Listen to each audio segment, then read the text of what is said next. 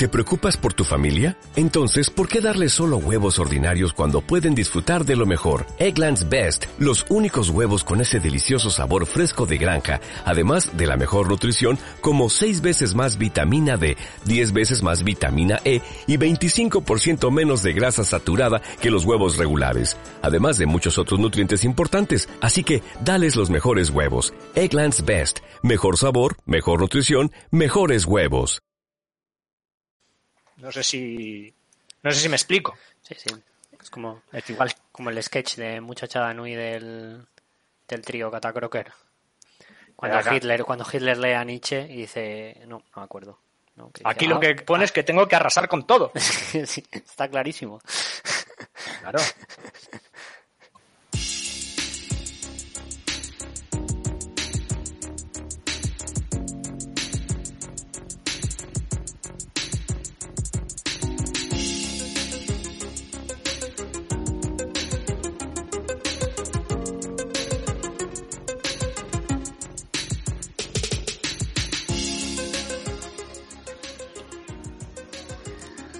Muy buenas tardes, muy buenos días, muy buenas noches, depende de cuándo nos estés escuchando. Esto es Sócrates versus Ninjas.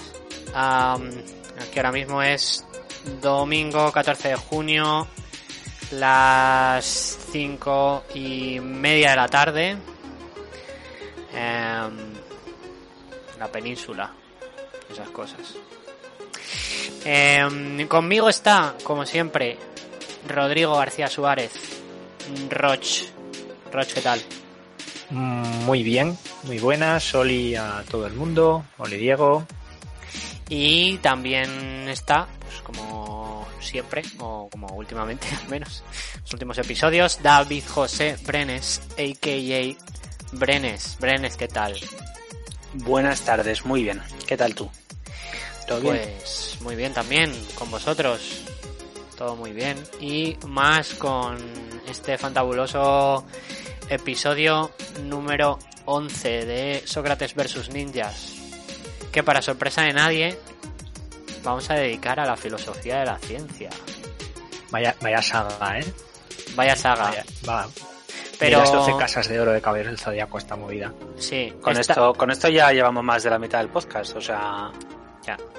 Está guapo que además eso, o sea, lo importante es que eres uno mismo, ¿eh? Que lo llamamos saga a, al berenjenal en el que estamos metidos. O sea, lo importante es darle épica a, a, donde, a, a las arenas movedizas en las que en las que nos hemos adentrado. Ahora me gusta más cómo lo describes tú, mira, eh, de la saga. Sí. Pero eh, un podcast que eh, vindicado ahora mismo y necesario porque em, escuchando el último episodio, sí, escuchando el último episodio de la Torturia Podcast, que no, paro de nombrar porque uno me gusta mucho y dos porque a ver si algún día nos escuchan y nos nombran, eh, que no va a ser el caso, pero en el último episodio em, han dicho que, que, es, eh, que sería muy necesario que la gente em, eh, supiera sobre filosofía de sobre filosofía de la ciencia. Además con esas palabras textuales. Ya, lo, preocupante igual es que tenga que ser a través de nosotros, pero eso sí, eso es, sí, o sea, estoy de acuerdo. Que no, nos ha mencionado directamente, pero porque es una pseudo mención de esas que se llaman las redes sociales. Ah, es verdad, es verdad, claro, claro, claro. Estaban hablando de nosotros, obvio. Obvio. Seguro, seguro. Bueno, eh, sin más dilación, eh, vamos a empezar con este maravilloso episodio. No sin antes hacer una pregunta a, Roch, obviamente. Eh, Roch. Mm, Dispara. Hoy estoy preparado. Hoy lo que sea. Dale ahí. Ah, vale, estupendo. Em, ¿Te comprarás la PlayStation 5? Eh, justifique su respuesta. Eh, ostras, en principio no. No lo, o sea, no, no, me, no me gustaría. Porque yo me, yo me compré la PlayStation 4 porque salía el Super Robot Wars. Y, y, ahora lo hay en las consolas de Nintendo, parece. Entonces la PlayStation 5, hasta donde yo sé, no tiene ninguna ninguna ¿cómo se llama? exclusiva así que me fuerce tanto a comprarla. Porque además yo como tengo que seguir con el ordenador, bueno, tengo no, pero necesito ordenador para jugar a Civilization y Total War y todas estas movidas de paisaninos luchando, pues me da un poco por el saco añadir una, una consola. Encima ayer me puse a jugar el, el Horizon Zero Dawn, juegazo, pero como veo menos que un perro por el culo, pues no, no me... nunca deja de hacerme gracia ese chiste. No, no, no nos llevamos bien, entonces me parece que la las nuevas generaciones me parece que ya no son para mí, ya, ya soy muy señor mayor. Entonces, a priori, yo creo que no. Esto puede cambiar si de repente sale alguna japonesada o yo que sé, algún juego que sea como ostras, lo, pero me parecería bastante, bastante raro. Muy bien, es un juego, juego precioso el Horizon Zero Dawn, pero sí, a alguien con como tú con discapacidad eh, visual eh, me parece súper complicado de jugar. Por, además, eh, ayer me jugué... en ese aspecto no está súper bien hecho me jugué el, tutorial, ¿no? Y el tutorial, bueno, pues para quien no conozca el juego, eres la protagonista es, pequeña, tiene seis años, me parece, y va pues con, con su tutor legal con un paisano que la tiene adoptada y que, le va como enseñar. ¿Tú sabes qué presión? Pero dispara, dispara. Y hostia, espera, tranquilo, tío, que estoy intentando centrar. ¿No ves que no veo? ¿Pero qué haces? ven aquí. Una vez lo perdí. Se puso a correr porque no sé quién gritó y se puso a correr. Y lo estaba escuchando alrededor del mapa. Ven corriendo yo. Tío, yo que, ven tú a mí que soy una guaja, ¿no? Ayúdame un poco. Hostia puta, cómo eran las cosas antes. No, no, mal. Lanza una bengala o algo. Tío, dime, si vente aquí, ¿sabes? No dando broces. Puto gañán de los... Estoy aquí, estoy aquí. Tío, vente, ¿eh? ¿Qué problema hay? Además, encima el cabrón va de marrón, tío. Es que va a dar camuflaje, tío, en medio de todas esas hierbas. Cabronazo. Bueno, pues. Poder de camuflajes a propósito. Perfecta, perfecta intro. Um, perfecta intro para, para este episodio. Filosofía de la ciencia. Roch, dale. Está. Bueno, eh, pues básicamente en este vamos a hacer un poquitito de, cambio eh, de bueno, no de discurso, sino de tema principal en este, en este capítulo, que en realidad, si nos acordamos ya al principio, era un poco de lo que veníamos a hablar, ¿no? Todo esto había surgido por el tema de los testigos de Jehová viniendo a mi casa y a ver cómo es que todavía, o, por qué, o dónde estaba, o cómo estaba el tema de que siguiera habiendo superstición, religión, etcétera, etcétera. Y en realidad hasta ahora hemos hablado poco nada de esto. Hemos hablado de ciencia. Quiero hacer hincapié, quiero hacer hincapié en eso, ¿eh? en que, en que la, en realidad la finalidad de, de, este, de este podcast era tratar, mm, o sea, o poner en contexto tu discusión con los testigos de Jehová y llevamos 11 horas y no hemos vuelto, y no hemos vuelto a tocar el tema, lo cual no me, no me extraña, o sea, no me extraña nada, o sea, conociéndonos no me, no me extraña absolutamente nada. Y, y nada, y compadezco pues a toda la gente que tenemos alrededor y me ha hecho entender muchas cosas sobre, sobre mí mismo, sobre mi relación con los demás y eso. Porque vaya grapa, eh, macho. Bueno, contexto hemos dado. No, no, contexto hemos dado, hemos dado. Esto va a ser importante. Esto tiene sentido ahora. Ahora es cuando eh, recogemos ¿no? los frutos de, todo esto. está bien, está bien. Eh, como decíamos, bueno, pues hemos eh, visto ciencia, el pensamiento y tal, y bueno, nos habíamos quedado pues en esta especie de utopía mm, sobre el progreso y el positivismo y lo vamos a petar y la ciencia lo va a averiguar todo. Bueno, en cierta medida ya no nos habíamos quedado en eso, pero en el tema más histórico, en social, sí. Claro, no hemos visto dos cosas, eh, que son partes de la sociedad que la ciencia no toca, entendiendo por el conocimiento científico, el conocimiento de la ciencia, y hay partes que toca, pero no igual no están alineadas pues con todo esto que hemos visto de pues, yo que sé idealismo el principio de incertidumbre que veíamos en el último capítulo no que sí que tienen más conocimiento más contacto con la ciencia eh, pero menos pero de una forma más indirecta o, menos alineada con el pensamiento, con el pensamiento científico. Em, esto, claro, esto lo habíamos visto en los primeros capítulos, está muy relacionado con que eh, la historia, con un H mayúscula, el estudio de la historia es siempre engañoso y, antes lo era más, ahora se está progresando mucho, pero al final en realidad cuando hablamos de historia, sobre todo cuanto más atrás en el tiempo te vas, eh, hablamos de la historia de un grupo muy pequeño y muy concreto de gente. Normalmente gente poderosa, con dinero, que ¿sabes? la gran mayoría de la gente no está dentro de esa narración de, la historia. tiene un cierto sentido, pues al final el que hace monumentos, el que hace libros, el que hace tal es el que manda, eh, y la gente de a pie, pues bastante cultiva y esas cosas, pero no te deja ninguna historia, ¿no? Hay una, ahora hace, no hace tampoco, ya, yo creo que es de los, no sé, 60 u 80, ya no me acuerdo, mira, igual era un buen podcast ese. Hay como una nueva escuela de historia, que ahora mismo no me acuerdo, pero como se, del nombre, pero que se basa en, o sea, se basa, se centra en estudiar la, eh, pues eso, eh, el pueblo llano, los campesinos, como lo quieras llamar. Lo que hace es mucho es trabajar sobre restos arqueológicos de basura, de loza, de tal, ¿sabes? En vez de estudiar las obras y tal, igual. Entonces, el, resultado de, eso es que en todos estos siglos, pues no hemos hablado de que la, por mucho ilustración y mucho que quieras, pues la mayor parte de la gente eh, seguía siendo, em, seguía siguiendo la religión y una serie de ideas como muy, muy desfasadas, ¿no? Y, eh, y luego incluso eh, la gente que, que mandaba, que, lo vemos ahora, pues, pues tenía sus propias ideas, ¿no? Entonces, retomando el hilo de la, narración. Estábamos principio del siglo XX o siglo XIX.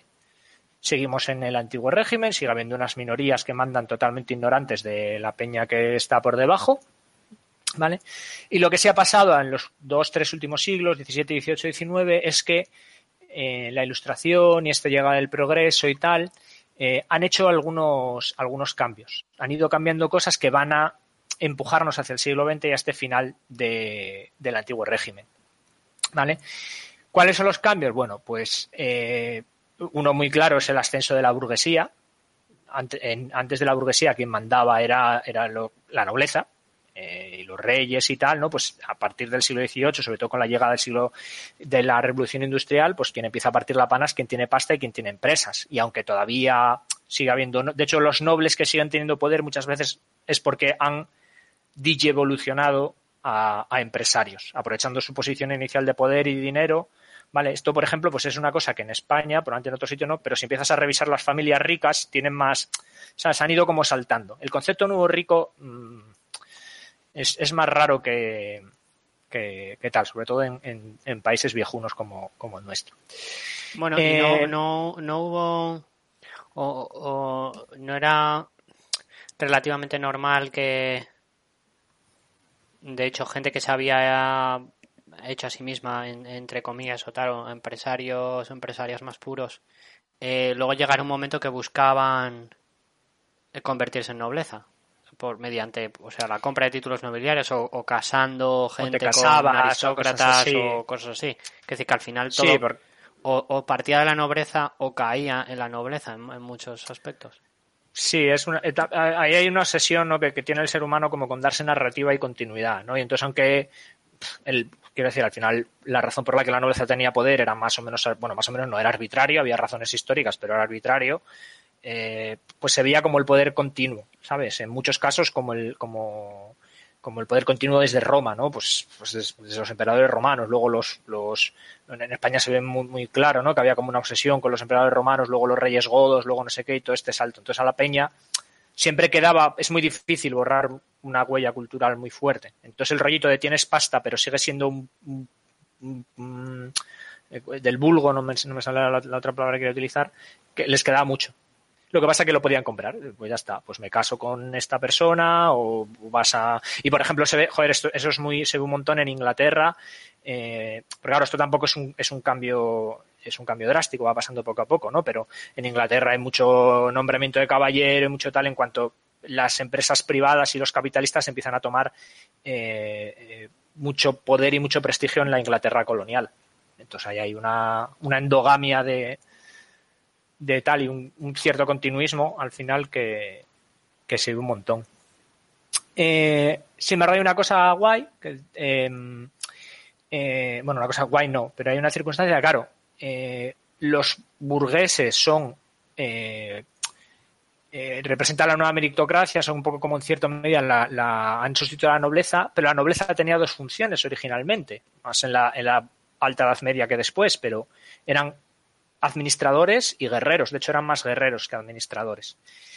¿Quién ocupa ahora ese paso de, los guerreros? Pues los hijos de la ciencia, ¿no? los siglos XVIII, XIX y, y, principios, bueno, prácticamente todo el XX, qué diablos. Prácticamente no, todo el XX y a lo mejor también el XXI, son siglos enormemente militaristas, ¿sabes? Pero pensad en Bismarck o en, o en el emperador astrohúngaro, ¿no? Era toda esta figura del militar. De hecho, ya no, no, no iban vestidos de emperadores, iban vestidos de milicos, con su mm. fajín y sus medallas y, y, y sus movidas, ¿no?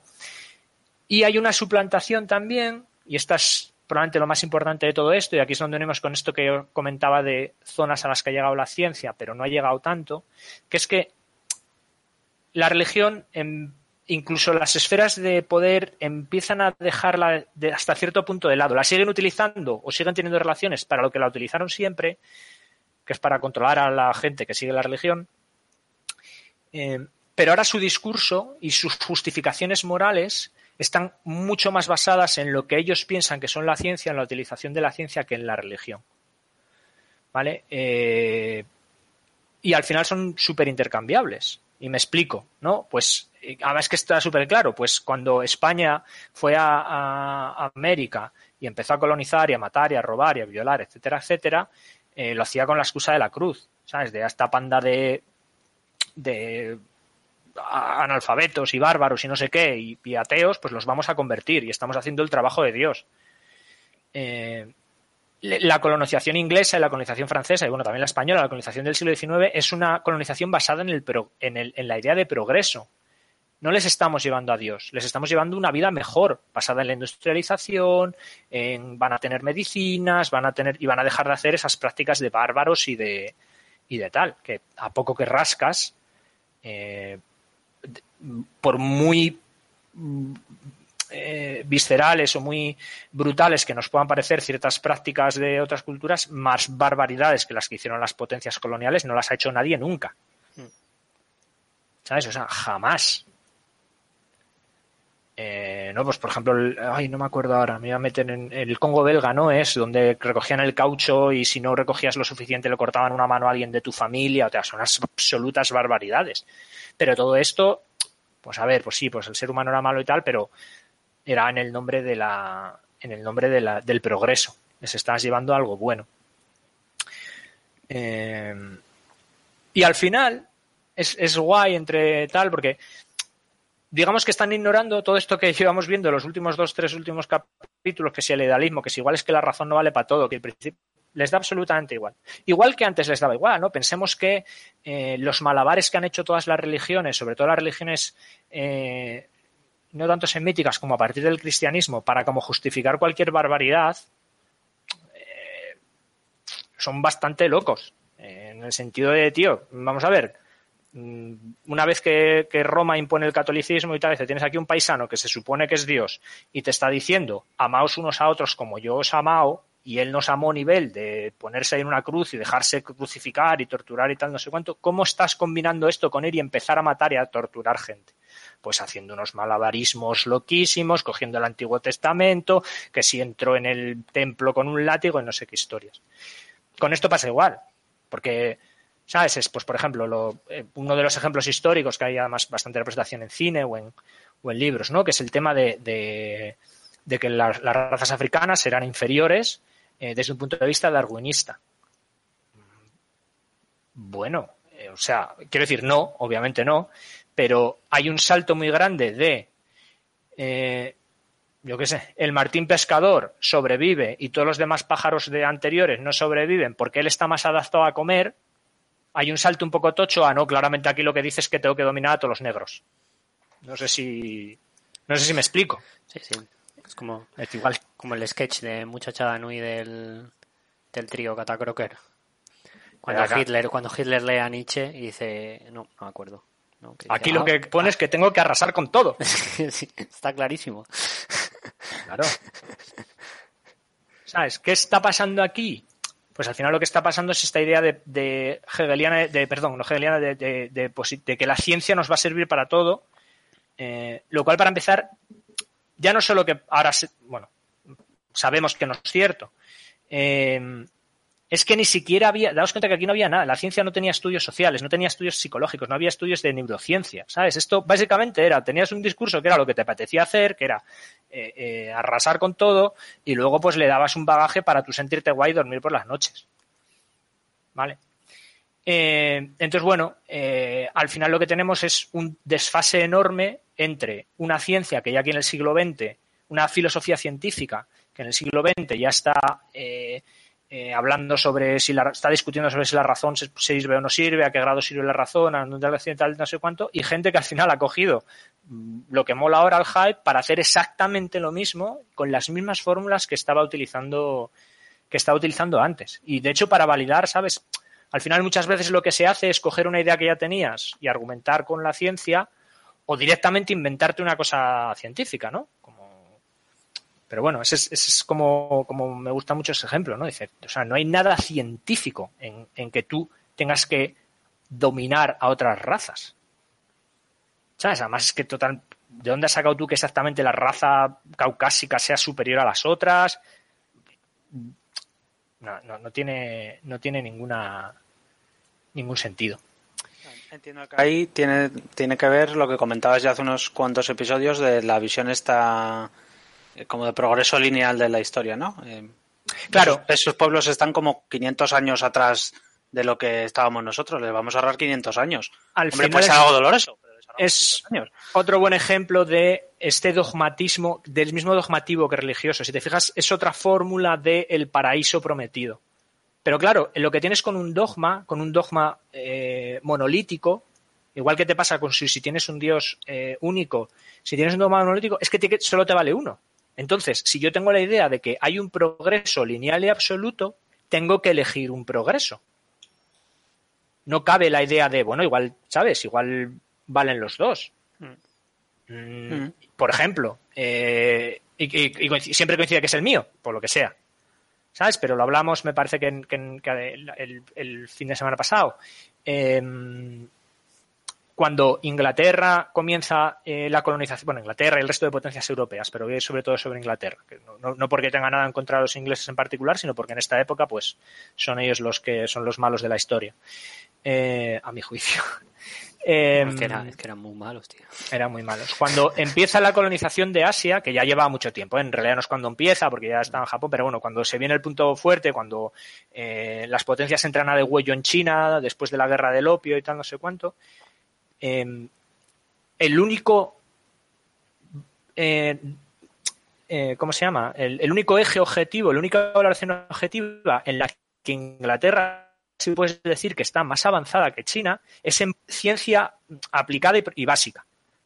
Pero moralmente mm, está muy complicado. Y China era un, imperio feudal y la gente está muy jodida. Pero es la misma época en la que se escribe em, eh, joder, no me sale, Copperfield, en la que se escribe Oliver Twist, ¿sabes? En la que a la peña le daba absolutamente igual que hubiera niños muriéndose de hambre por la calle. Era horrible la, moral y, el sistema social de la inglesa. No, no estaban por encima de los chinos, pero no tienen ningún problema porque tú llegabas ahí, los chinos no tenían armas de fuego, bueno, las tenían eh, de otra manera, que de hecho las habían inventado ellos, pero ¿sabes? Tú los veías y era como una cosa exótica y bárbara y ya está, tomar por saco. Aquí, ¿qué, progreso es el bueno? El nuestro. Y esto hay que, estos hay que, que, que tapiñárselos y obligarles y metérselo por. Hay que progresarlos. hay que progresarlos. O te progresas tú o te progreso yo. Al final, todo esto. Mm, ¿no? Pues es una injerencia de la ciencia en, en la ética. ¿Vale? Esto es una cosa que, vemos muy a menudo hoy en día y que va a seguir pasando pues, de estos, de estos polvos, de esos polvos, estos lodos.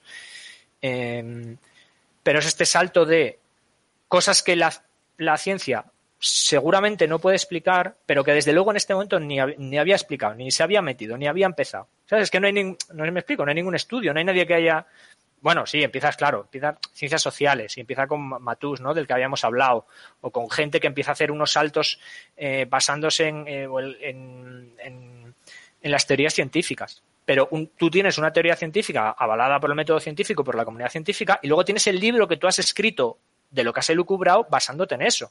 Eso no es científico. Bueno, lo que comentabas en el capítulo de Darwin, que, la parte de Malthus eh, la, utilizaban para, para justificar cosas como si, si Irlanda no consigue comida, pues oye, que, que, se mueran un poco, casi mejorarán. Claro, porque, porque, el progreso tiene un precio. El progreso tiene un precio y porque es genética. Que es que te das cuenta de que hay como muchos. Mm, quiero incidir en, la, de saltos que tienes que hacer. Porque incluso aunque sea verdad, aunque fuera verdad, aunque realmente genéticamente no fuéramos un lobo, el, hombre fuera un lobo para el hombre, que sabemos que ya no es verdad científicamente, eh, eh, luego hay otro salto que tienes que hacer, que es la decisión de por qué. Vale, verdad, genéticamente domina más fuerte, pero yo no tengo por qué. Eso es una decisión moral. No, no tengo ninguna forma de validar empírica y científicamente que la mejor decisión es dejar que los irlandeses se mueran de hambre a lo mejor la mejor decisión es que nos ayudemos a todos y que ignoremos nuestro, nuestro, ese supuesto determinismo genético. Y te van a decir, no, no, hay que seguir porque sí, porque. Bueno, pero no tienes nada que me pruebe eso. Me estás haciendo una, una, una decisión moral y una decisión política no basada, basada en la ciencia, pero no científica. Bueno, pero o sea, nosotros hemos tenido discusiones años A eh, con gente que invocaba el argumento de que la ley de la evolución es lo más justo. O sea, claro, si, la, naturaleza lo hace, pues porque no será. Ahí es, eh, en realidad porque en muchas partes, pues digamos que eh... estoy, intentando pensar con quién hemos tenido esas discusiones. Uy, luego después en el, backstage te lo cuento. Okay en el, es gente que sigue en este daos cuenta que estamos hablando ya de hace 200 años ¿eh? es que se dice pronto es que bueno perdón ciento, ciento y pico años que el principio del siglo XX ya hace bastante y, y en gran medida eh, seguimos ahí ¿por qué? porque por lo que pasa siempre ¿no? ¿cuál, cuál es la respuesta a esto? ¿cuál es eh, a, este, a esta sobreconfianza en la ciencia, a esto vamos a hacerlo, es vamos a, espera, vamos a coger, vamos a mirar cómo funciona la ciencia, vamos a hacer una cosa más sensata. No, hacemos pues el santo contrario, ¿no? Y ya en el siglo XIX, eh, que creo que lo mencionamos hace unos capítulos, aparece el romanticismo. El romanticismo eh, es un poco una respuesta, bueno, un poco no, es una respuesta a toda esta idea de progreso. Digamos que hay una parte de la sociedad, de hecho, probablemente mucha, bueno, vuelvo, que me, me contradiciría, ¿no? Al menos la parte burguesa, más o menos culta de la sociedad, eh, se empieza a oler que algo igual falla aquí, ¿sabes? Que este, esta locura por el progreso y el progreso vale para todo y tal, no sé cuánto, no funciona. De hecho, nace en Alemania, que es donde nació, si os acordáis, el, idealismo alemán de Kant, y bueno, es que es un poco quien lo peta en estos siglos, la filosofía alemana. Eh, y básicamente, pues eh, tomo aquí un método, un, perdón, un, término de, de Isaiah Berlin, que es que hizo un análisis de 1937, que es lo que lo llama es la contrailustración. ¿No?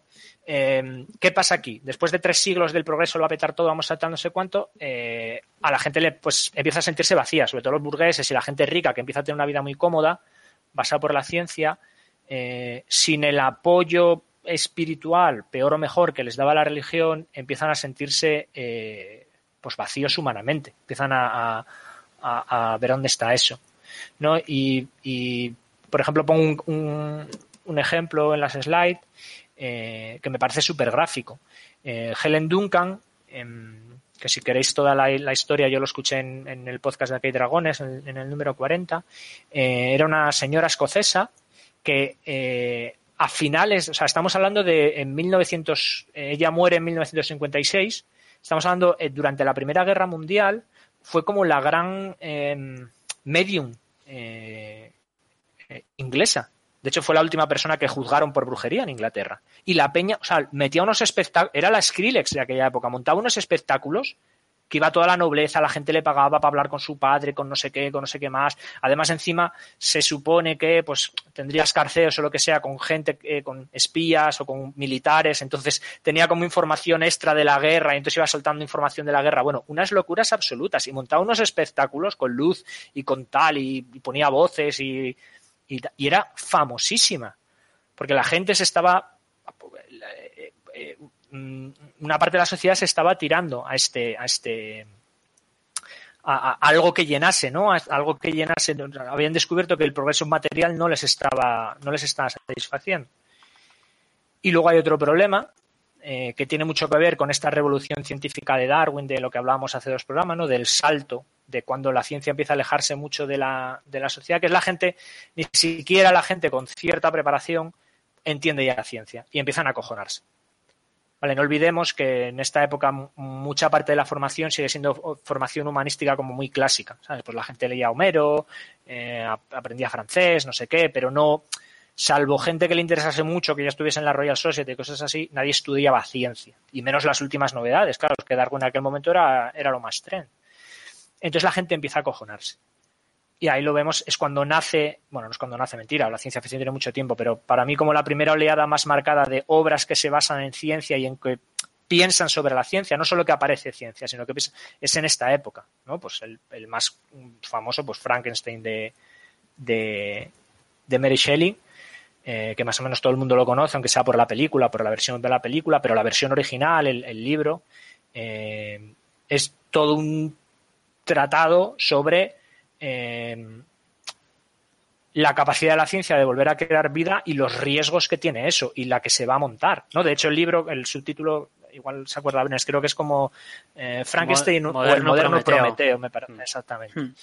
Eh, que hace referencia a Prometeo, que fue el héroe griego que robó el fuego a los dioses para dárselo a los humanos y los dioses no me acuerdo lo que hicieron, no sé si es el que ataron en un sitio y le quitaba un águila a las entrañas y le volvían a crecer todos los días, porque los dioses griegos eran súper creativos para putear.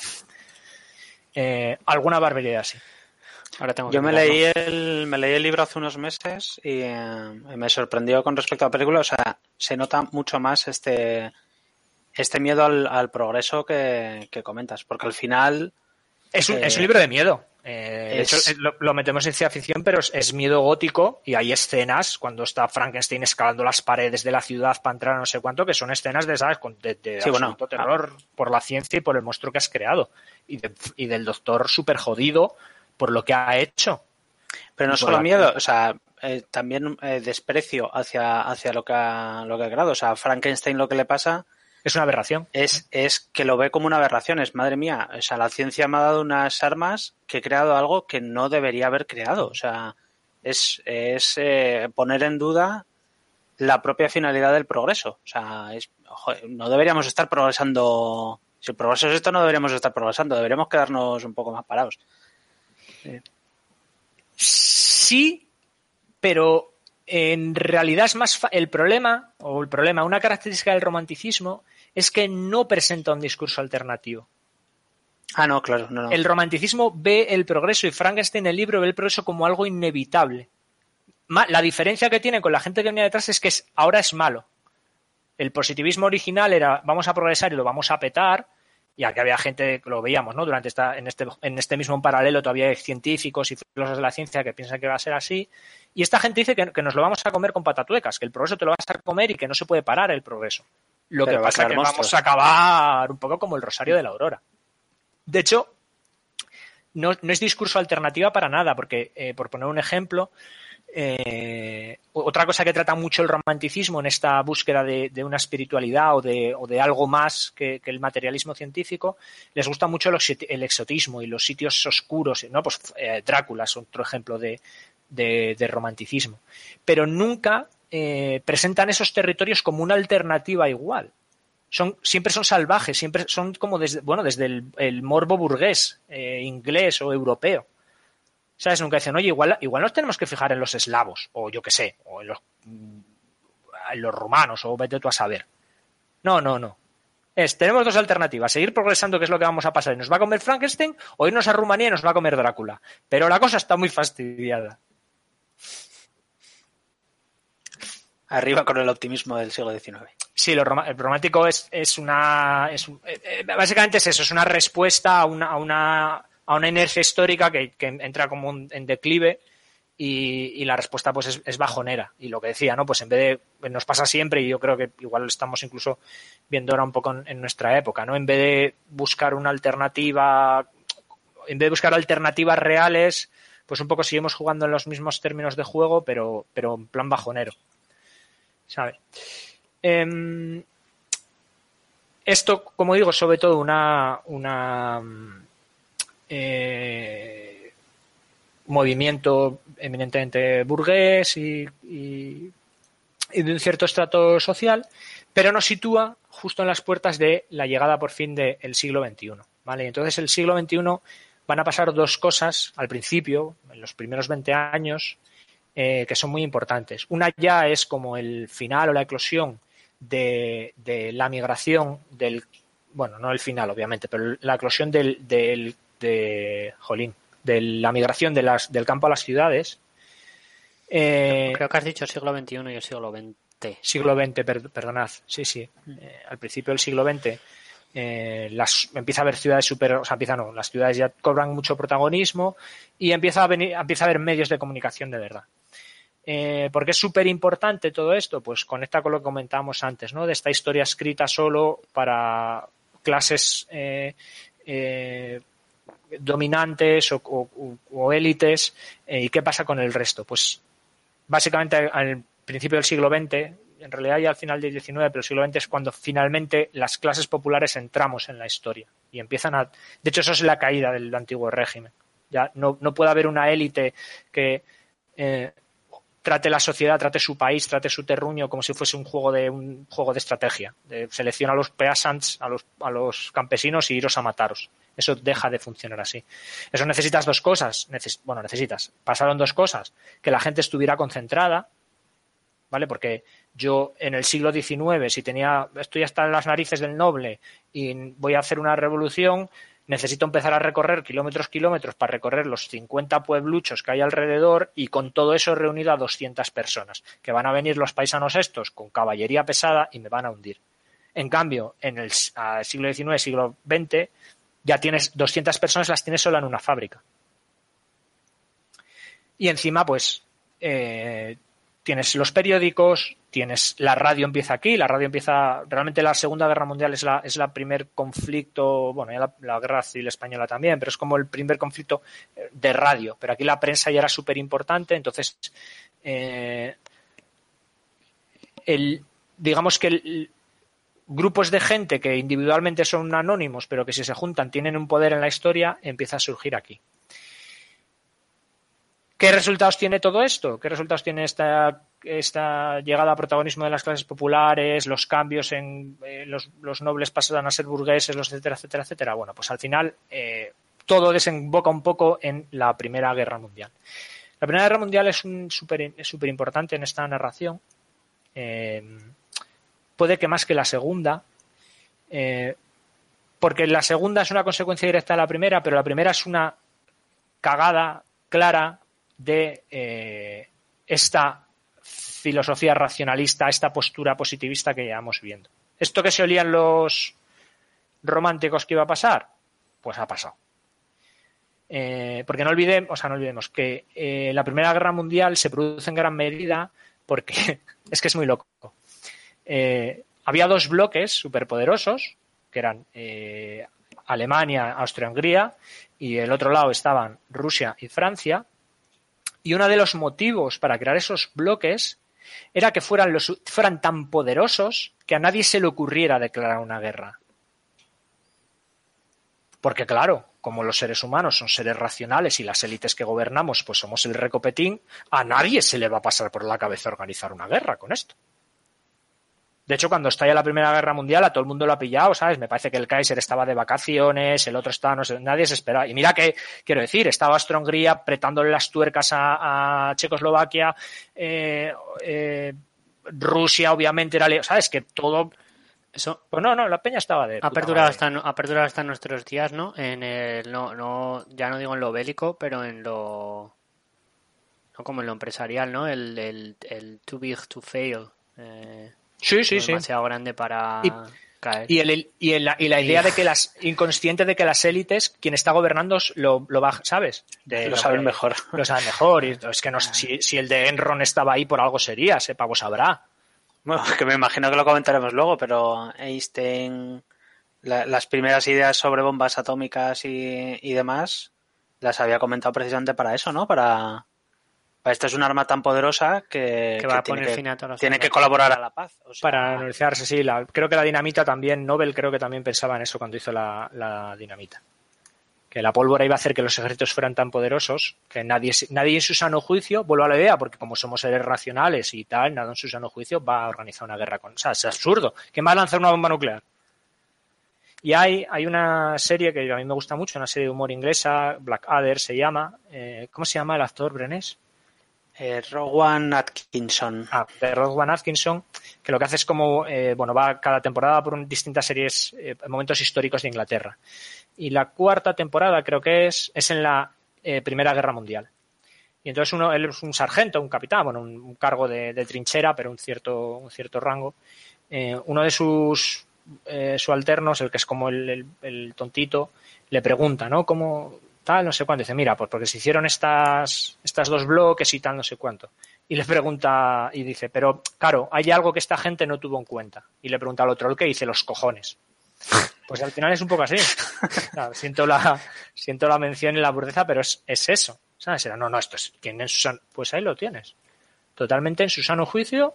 O sea, gente que obviamente no está, bueno, sí, está en su sano juicio, es que la peña es así, ¿sabes? No somos, lo siento, pero el racionalismo está equivocado, no somos tan racionales y hay una serie de cosas que no, que no se gestionaron bien. Entre ellas, pues este cambio, los militares estaban deseando dar el golpe definitivo y quedarse con, con todo. De hecho, lo dice, creo que es el zar de Rusia, cuando él se cartean, ¿no? El Kaiser y, y el zar, que eran primos, de hecho, eh, porque todos, en esta época todo el mundo tiene alguna relación con María Cristina. ¿Es María Cristina?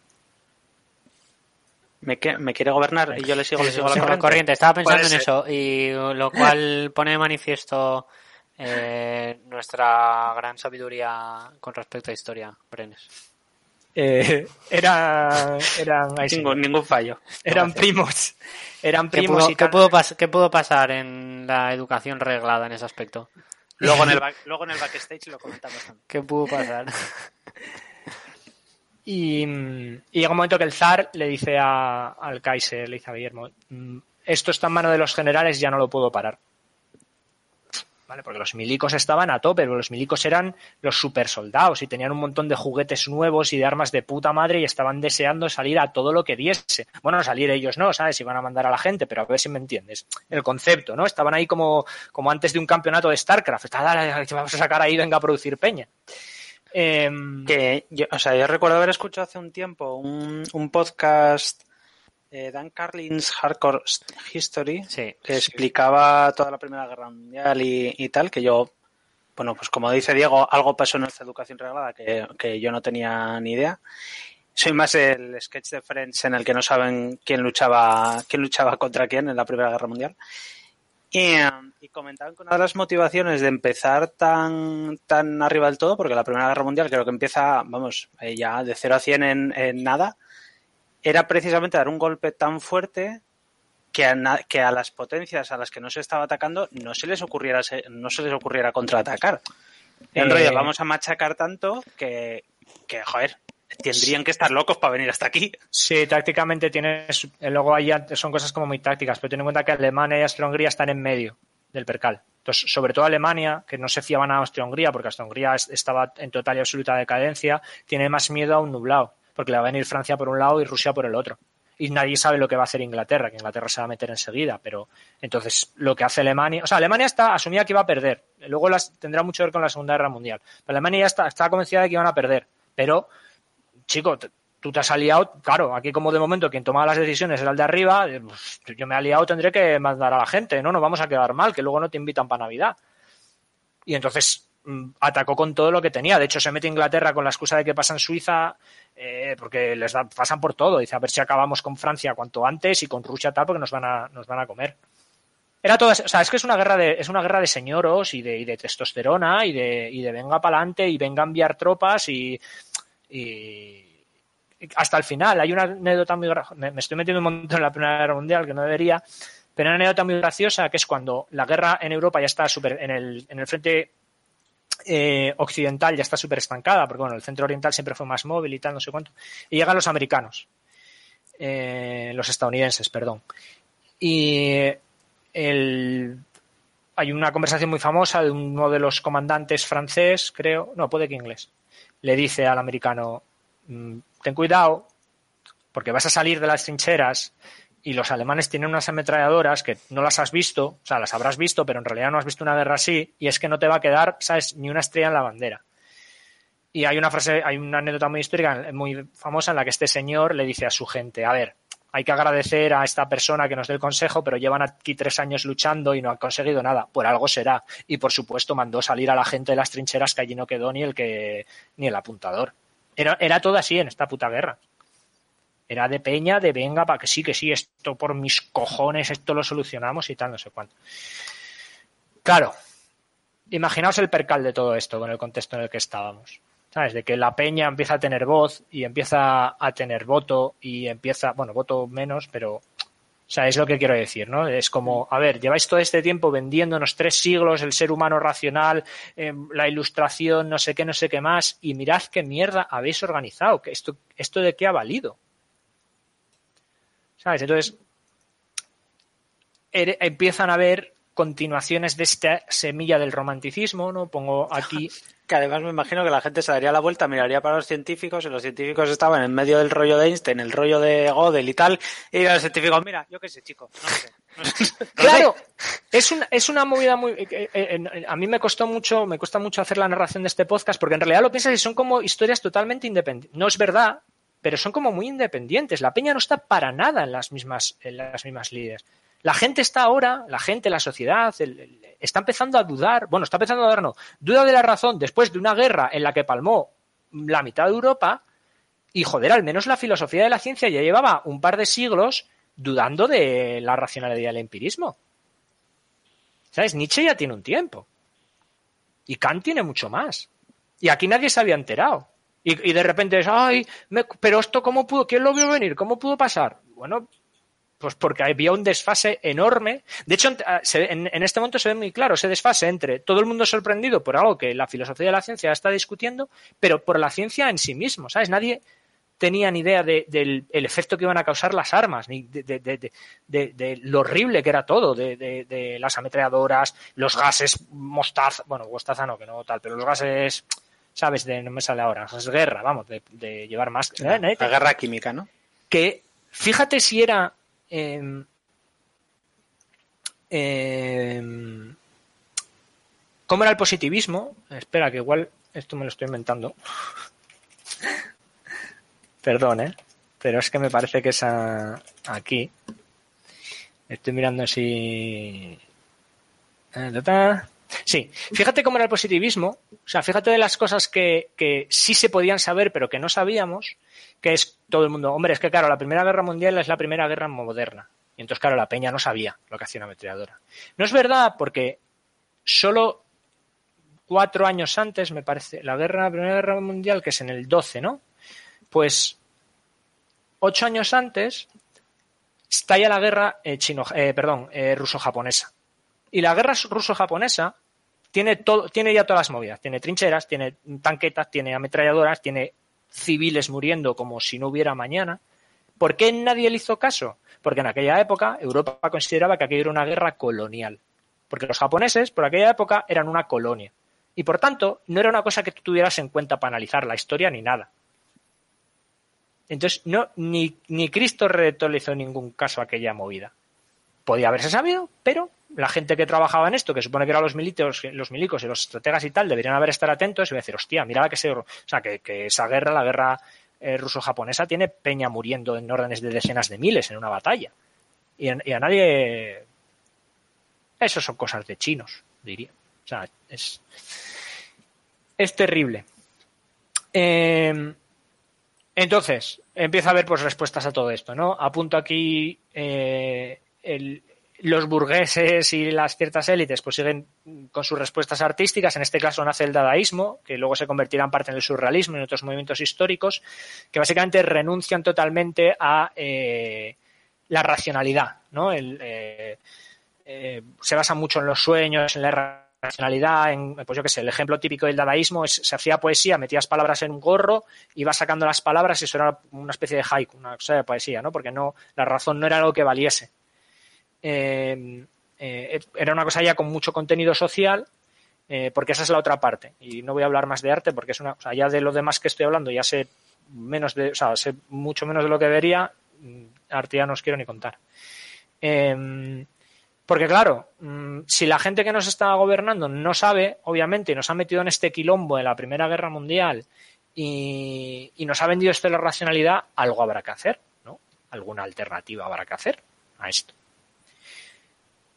Ahí sigues teniendo alternativas que ya estaba viendo, que ya son anteriores, pues eh, pues como el comunismo o el anarquismo, que seguían siendo, como vimos en su momento, ideas positivistas. Marx sigue siendo, sigue siendo una, una idea hegeliana basada en el progreso constante. Sencillamente él piensa que el siguiente paso del progreso es eh, la dictadura del proletariado y el, paraíso del proletariado. Eh, pero hay un montón de gente que ha entrado ahora en la sociedad que dice, no, esto de la racionalidad y tal, esto es una mierda. O sea, esto es un pufo. Aquí lo que hay que hacer es dejarse llevar por los instintos. Y, entonces llegamos a uno de los momentos más oscuros de la historia reciente, que es el nacimiento del fascismo. Porque, ¿qué es el fascismo si no es eh, todo lo contrario a cualquier discurso racional y ilustrado y humanístico? Y me explico. Em, obviamente, ¿no? Pues se supone que el fascismo, el nacionalsocialismo, el nacionalcatolicismo tienen un ideario, tienen una serie de cosas. Pero mm, basta ver esos tres, ¿no? En realidad, ¿qué tiene que ver eh, el nacionalsocialismo, que era una cosa súper mitológica, basada en que la raza aria venía del reino de no sé dónde, en los subsuelos y no sé qué, con el nacionalcatolicismo español, que era una cosa de iglesia y convento y que nadie se mueva nada en España. Pues lo que tenían que ver era, esta es mi tribu y a las demás tribus, si lo quiero algo que tienen, golpe y tententieso. ¿Sabes? Es renunciar a cualquier forma de eh, ilustración o de aspiración social más allá de... Es volver a las cavernas, es volver a la, idea de de tribu primigenia, violenta, chimpancesca.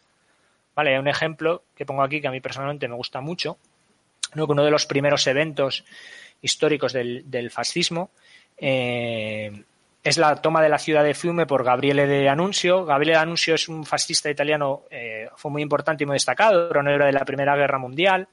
Eh, y bueno, no se le conoce mucho porque pues le hacía sombra a Mussolini y al final eh, Mussolini le quitó un poco de, no sé si lo mató, eh, pero le quitó un poco de la, de la tal.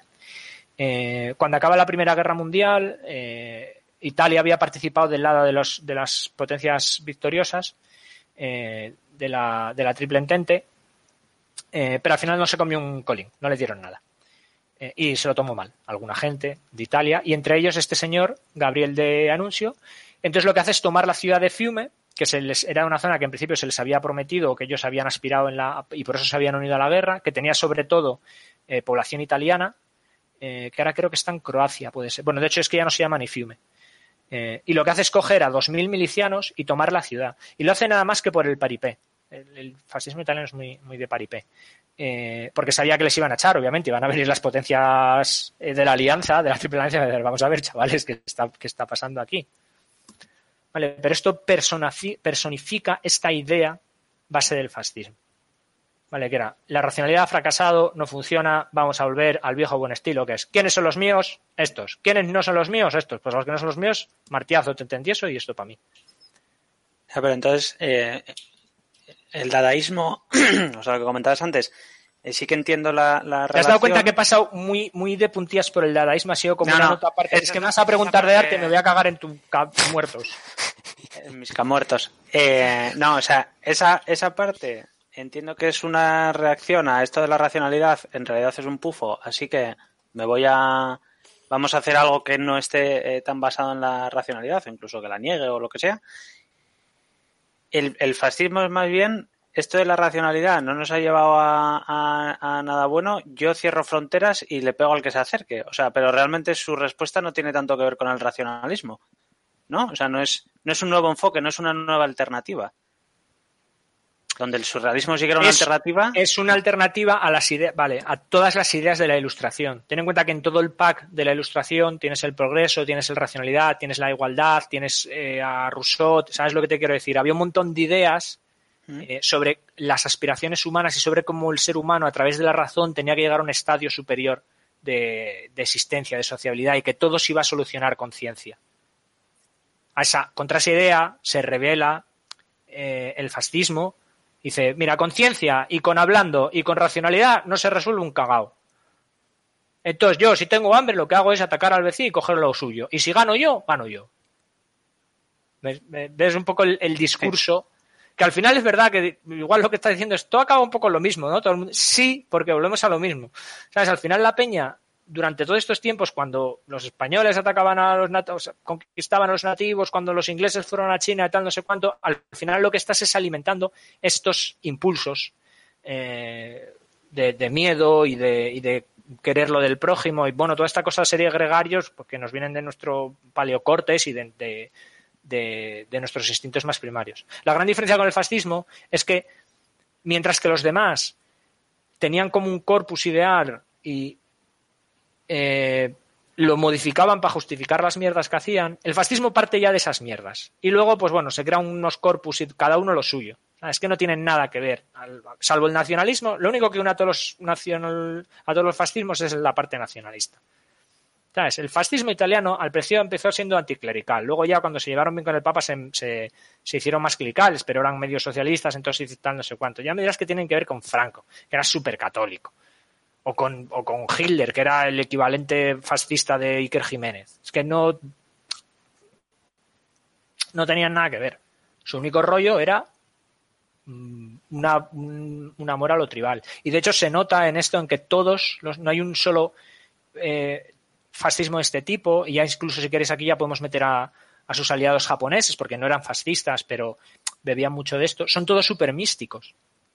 El nacionalcatolicismo español es obvio porque utiliza el corpus católico, pero la mitología alemana, eh, nazi, perdón, se te va a la cabeza lo que tienen montado. Es, es, un juego de, es un JRPG lo que tienen montado. O sea, es un juego de Kojima, la, la mitología nazi que, no es lo que lo decían, es que me parece que se llama Zimbala, o sea, de verdad que era una raza que según los pergaminos del Mar Muerto no sé qué, venía de los subsuelos de los antiguos eh, eh, enanos o su puta madre porque habían metido la mitología nórdica y, las movidas de, Wagner y tal, no sé cuánto. O sea, tú lo lees y es que el Señor de los Anillos es, es realista. Y luego pues estaba Italia, que el Imperio Romano, que tenían un poco más de sentido, luego ataca, eh, Japón con el emperador descendiente directo, ¿sabes? Es todo súper mitológico. En realidad es una alternativa eh, a la... O sea, es otro camino de la, de la irracionalidad, es una forma de irracionalidad, es una, es una, es una respuesta directa. Em, y bueno, en, ya por acabar un poco en, en esta parte del, del fascismo, eh,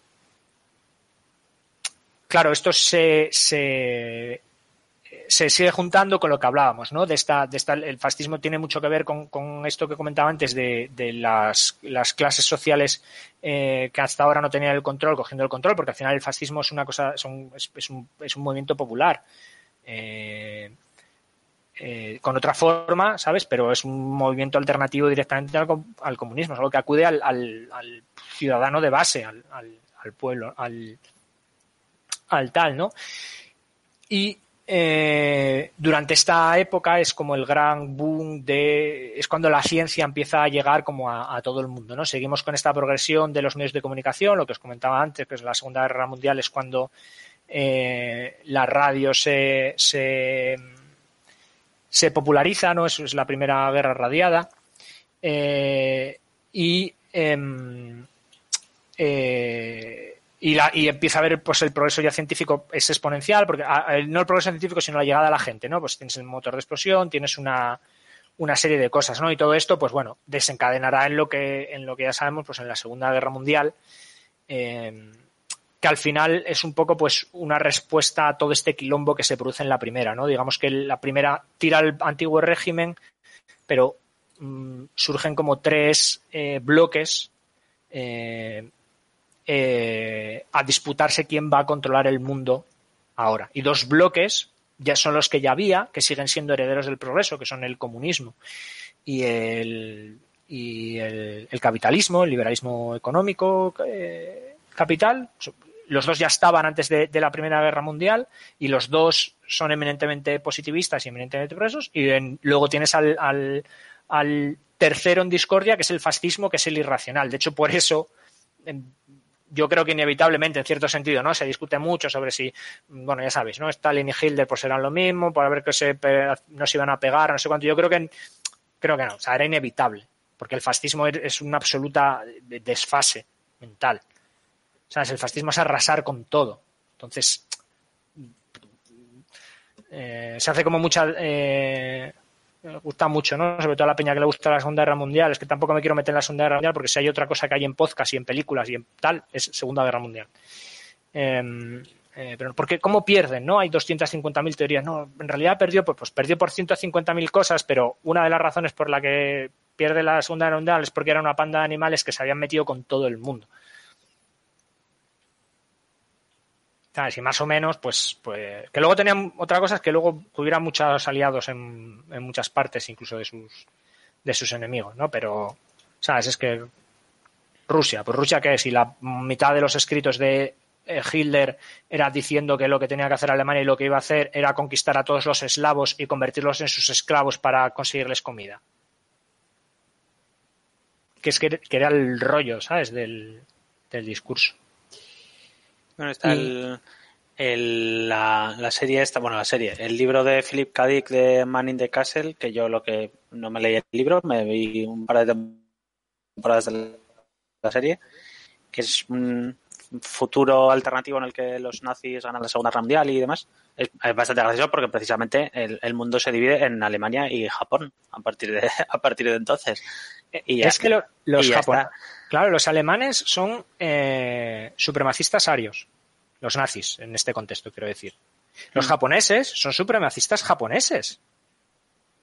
¿Sabes? Ahí le, echas un vistazo y dices, esto es todo muy loco. No, puede ir bien esto en ninguna parte. De hecho, hay una trama que es que ahora los nazis se quieren cargar a los, a los japoneses. Pero sí que sí que es verdad que no, no ha sobrevivido nadie más, que no es no es que nos llevamos bien con Suecia, no, no, este, todo el mundo repartido. Sí, de hecho, yo que sé, por poner un ejemplo, por ejemplo, cuando por, por razones nacionalistas y tal, y, de la presión que hacía la, Unión Soviética, eh, cuando Alemania invade Ucrania, eh, los ucranianos en general, como, todo, pero bueno, digamos que hay bastante aceptación de los nazis y los ven como salvadores. Y si los nazis no fueran la panda de animales que eran y hubiesen hecho una ocupación lo que no podían hacer porque va en contra del core del nazismo, de, las ideas tal, pero hubieran hecho una ocupación humana, si es que eso es posible, probablemente hubieran tenido una ruta de puta madre para, eh, eh, para llegar tanques y suministros al frente ruso. Pero cuando se fue de allí la infantería llegaron las SS, hicieron un esquilma una, que, eh, vamos, horrible. Y dijeron los, los ucranianos, hombre, igual no estará tan guay la cosa. Pero porque era, ¿sabes? Era su rollo de que los eslavos eran la mierda también. Es que, ¿sabes? Estaban los nazis y Inglaterra les gustaba un poco. Y bueno, Estados Unidos puede que también, pero que nada, muy guay. O sea, lo único, por eso yo digo que lo único que tenían era este core, de este núcleo de, de tribalidad y de racionalidad. Y bueno, pues se aliaban entre tribus para ir a por otras, pero, pero ha hecho más. Y luego lo demás ya veríamos, tío, ya veríamos, pues cogemos a Nietzsche, lo que decía Diego antes, ¿no? Y cuando lo lee en Muchachada Nui, dices, tío, aquí lo que pones es que tengo que arrasar con todo. Tío.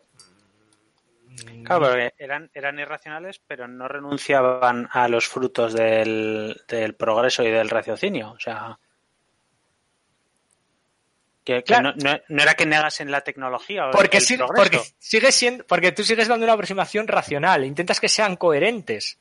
Yo soy del siglo XIX. Claro, tú lo que quieres es, no, pues hombre, ten un poquitito de coherencia. Si no te gusta el progreso y tal, no sé cuánto, pues vienes con, lanzas o con piedras.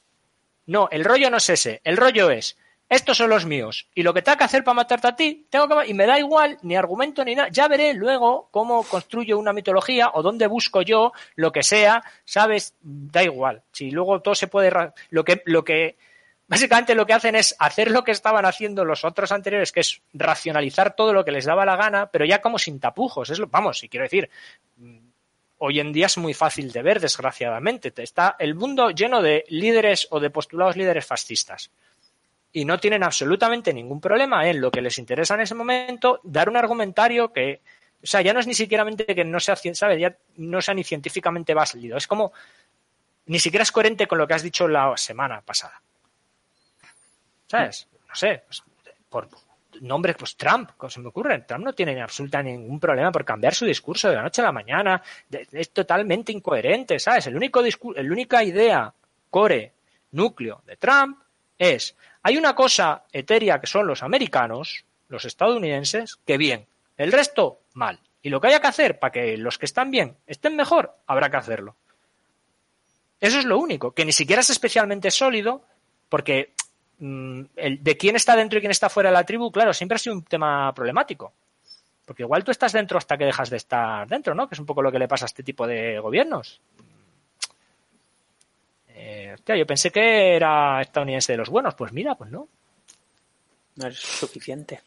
Y como te metí dentro basándome en, en nada, te puedo sacar fuera basándome en nada.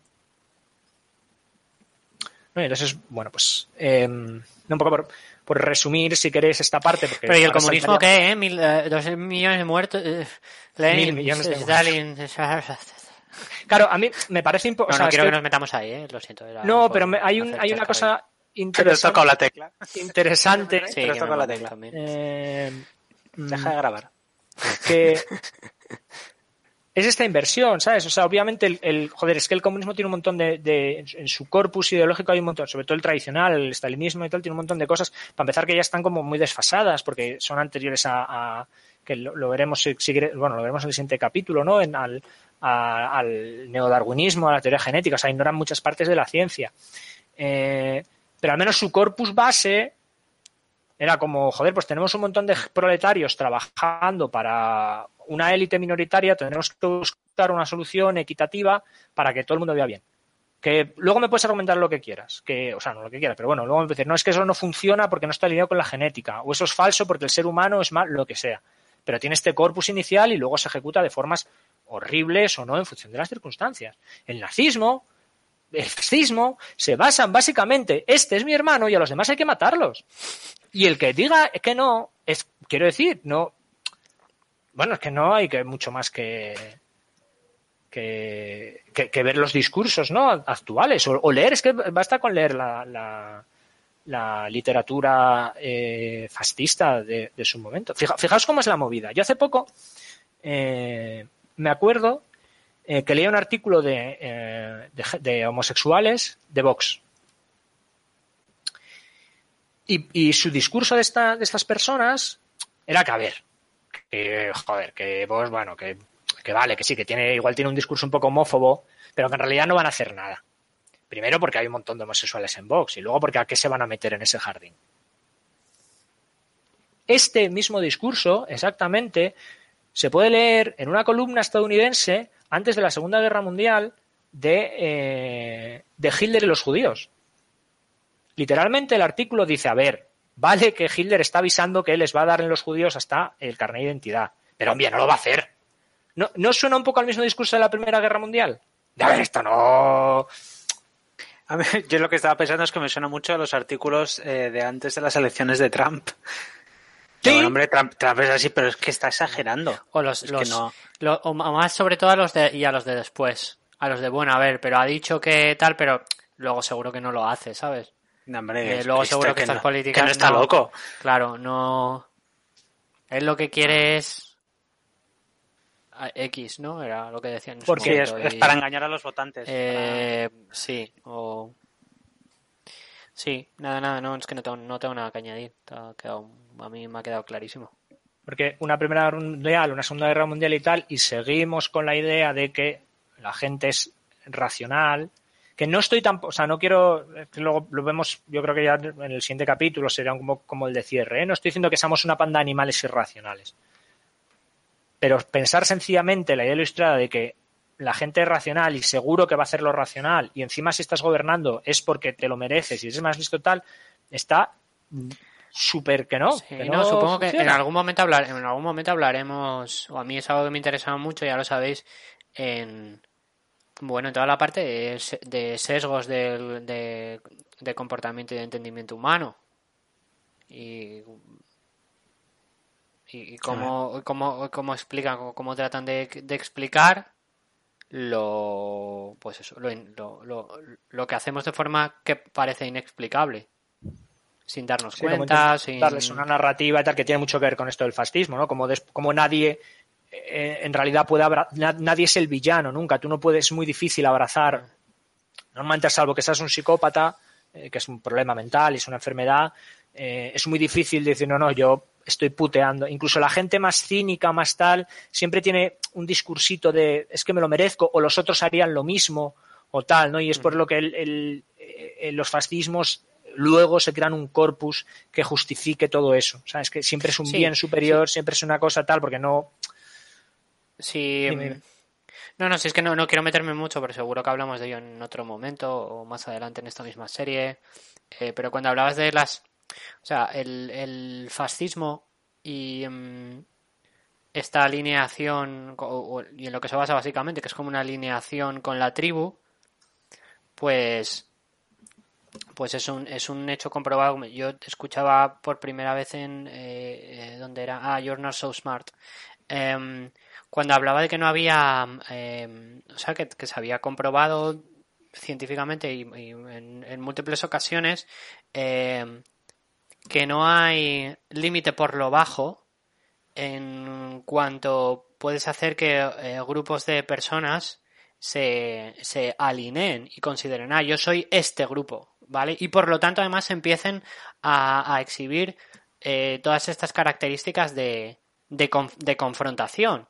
De, pues si yo soy este grupo, eso quiere decir que estas otras personas son de este otro grupo y eso desencadena un montón de comportamientos súper locos, súper locos, como por ejemplo eh, la capacidad para tomar decisiones que eh, basadas en que afecten negativamente a el otro grupo, pese a que eso pueda afectar negativamente a ti, o sea, la eh, capacidad de no colaboración cuando no es el otro grupo. Pero bueno, eh, que, que eh, divago un montón. Lo que quería decir es que es eso, que es súper fácil conseguir, súper sencillo conseguir que la gente se identifique con una, con una, con una tribu.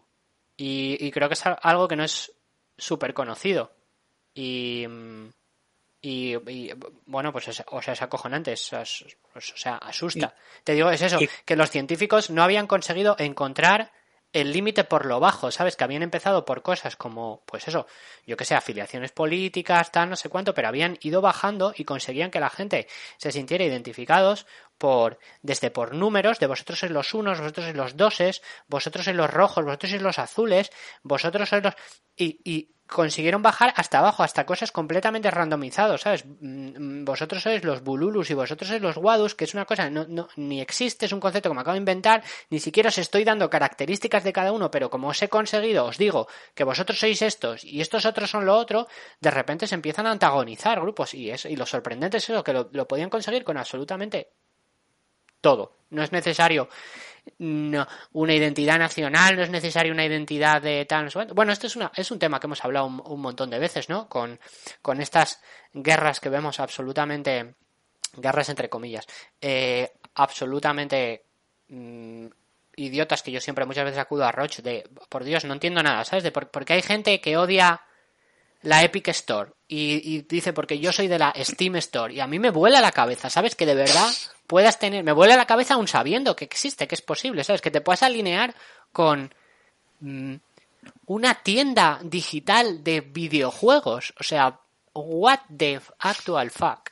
Y perdón, hasta ahí mi diatriba, que será para otro capítulo.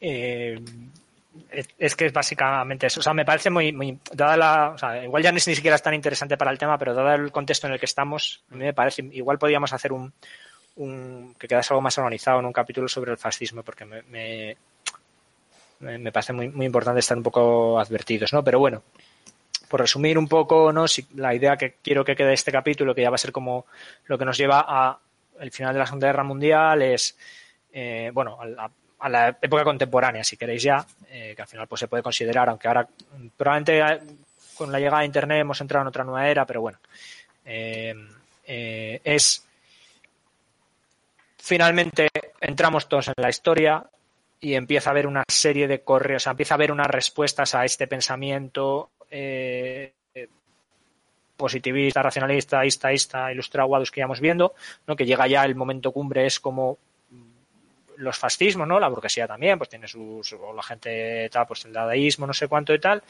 eh, ¿no? Pero tenemos estos, estos caminos y sigue habiendo, eh, eh, y, en todo eso está siempre la semilla, ¿no? Del misticismo y de la espiritualidad, ¿sabes? No, no, nunca se pierde eso, tanto como veíamos en la señora esta en los mediums de finales del siglo XIX, como en la mitología nazi, como en las misas y los corpus del de franquismo el franquismo español. Eso no, a pesar de que la gente tiene todos, la sociedad está interconectada, al menos la sociedad occidental y los medios de comunicación y tal, no sé cuánto, los dos mm, mm, corrientes siguen siendo una, una parte que se mantiene atada a unas ideas de ciencia súper eh, obsoletas, de filosofía de la ciencia súper obsoletas, incluso ideas científicas súper obsoletas, y otra parte que sigue sin renunciar a, esta, a este camino eh, de la religión y de, y de, y de, bueno, no renunciar,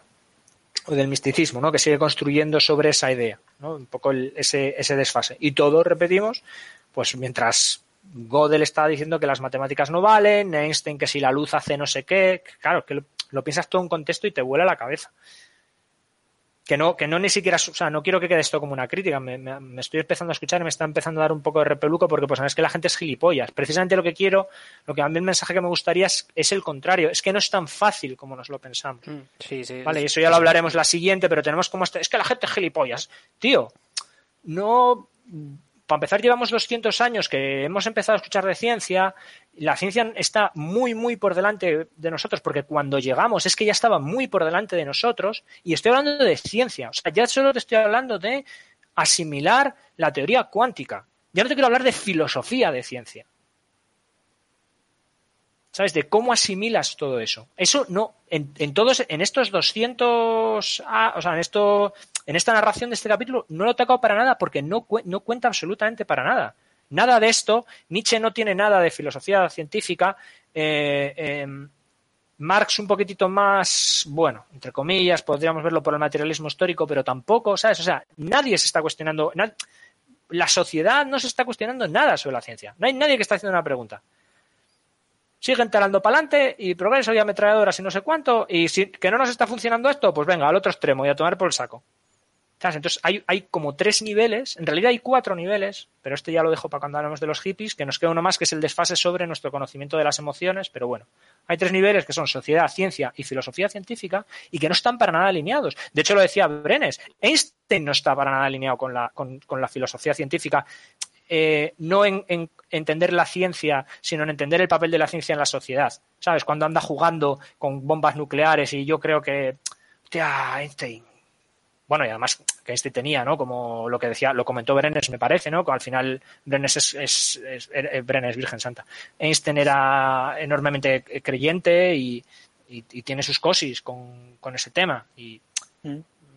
no tal, ¿sabes? Entonces hay como, ni, ni, siquiera los científicos están alineados con la teoría de la, de la, de la filosofía de la ciencia, pues como para que esté la sociedad. La sociedad lo que está es dando tumbos y se han metido en un quilombo, en realidad, donde les han metido cuatro paisanos pensando que tal, porque en realidad tampoco tenían pruebas y, de esos polvos, esos lodos. Pues vamos a ver cómo eclosiona todo esto una vez que, aún así, las dos corrientes eh, positivistas, capitalismo y comunismo, consiguen vencer, bueno, consiguen vencer, consiguen como en los JRPGs, consiguen adormilar al fascismo. ¿Y en qué quedan que, pues, ahora la gente tendrá que darle salida, ¿no? Aún así, mmm, es decir, ha sido como un poco cambiar todo para que no cambie. Porque al final, vale, hemos vencido el fascismo, gracias a Dios, porque era una panda de animales, pero mmm, recordemos que la Primera Guerra Mundial demostró que igual esto de la racionalidad no funciona. ¿Qué hacemos ahora, señoras y señores? Pues eso, en el siguiente capítulo, si, si hay suerte. ¿O qué? Estupendo. Estupendo. O guapo.